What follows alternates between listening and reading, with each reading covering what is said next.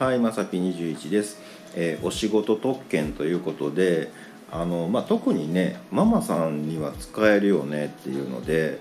あのパートって強いよねっていうのね、うん、なんかあの昨日思ったりしてたんですけど例えばねあの、まあ、アルバイトとかねうん、やっとまあ学校行事とかあるじゃないですか。なんかこの日じゃないとダメですみたいなね。の時に、まああのまあ、仕事のためこの日じゃないとっていうのもいいんですけどあのパートの都合上この日じゃないとって言われるとねあパートならしゃあないよねみたいなね、うん、これアルバイトって言われるとね、まあ、その日バイトなんでみたいな感じだったらねえちょっと他の日に変えてやみたいなね。ちょっとちょっと弱い部分がねあるようなイメージがあるんですけどパートって言われるとねおそしゃあないなっていうね、うん、もうそれ最優先ですよみたいな。なんとなくのイメージで、まあ僕が勝手に思ってるだけかもしれないんですけど、うん、例えばねあのまあ、若い女の子がね会社の飲み会嫌だなっていうのにねもうあの私この後バイトなんでとか言ったらえなんか変なバイトしてんちゃうみたいなね。なんかねあるじゃないですかイメージ的に。でもねあ私この後パートなんでって言われるとああもうパートな頑張ってなっていう感じでしょ。なんか違うんかな。僕だけかななんかね。うん。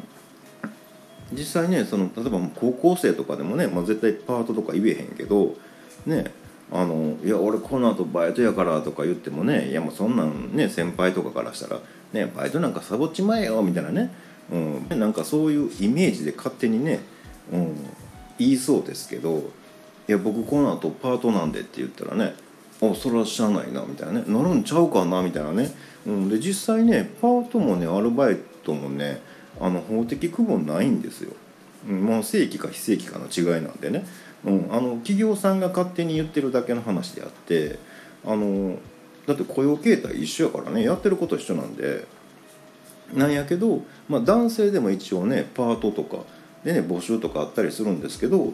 言わないでしょ？男性、まあ、俺この後パートやからって。言わないじゃないですか。なんとなくねあのお母さん的なイメージ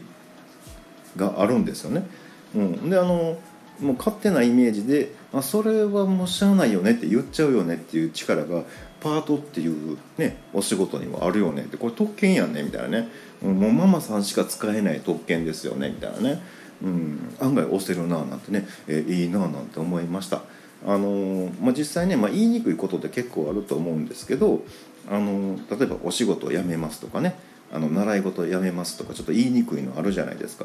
ね、そういうのもね、えー私卒業しますって言って案外いけますよみたいなね、うん、結構言葉って面白いななんて思ってます。ということで本日は以上となります、えーまた下に並んでるボタン等を押していただけますとこちらからもお伺いできるかと思います。ではではまさぴ21でした。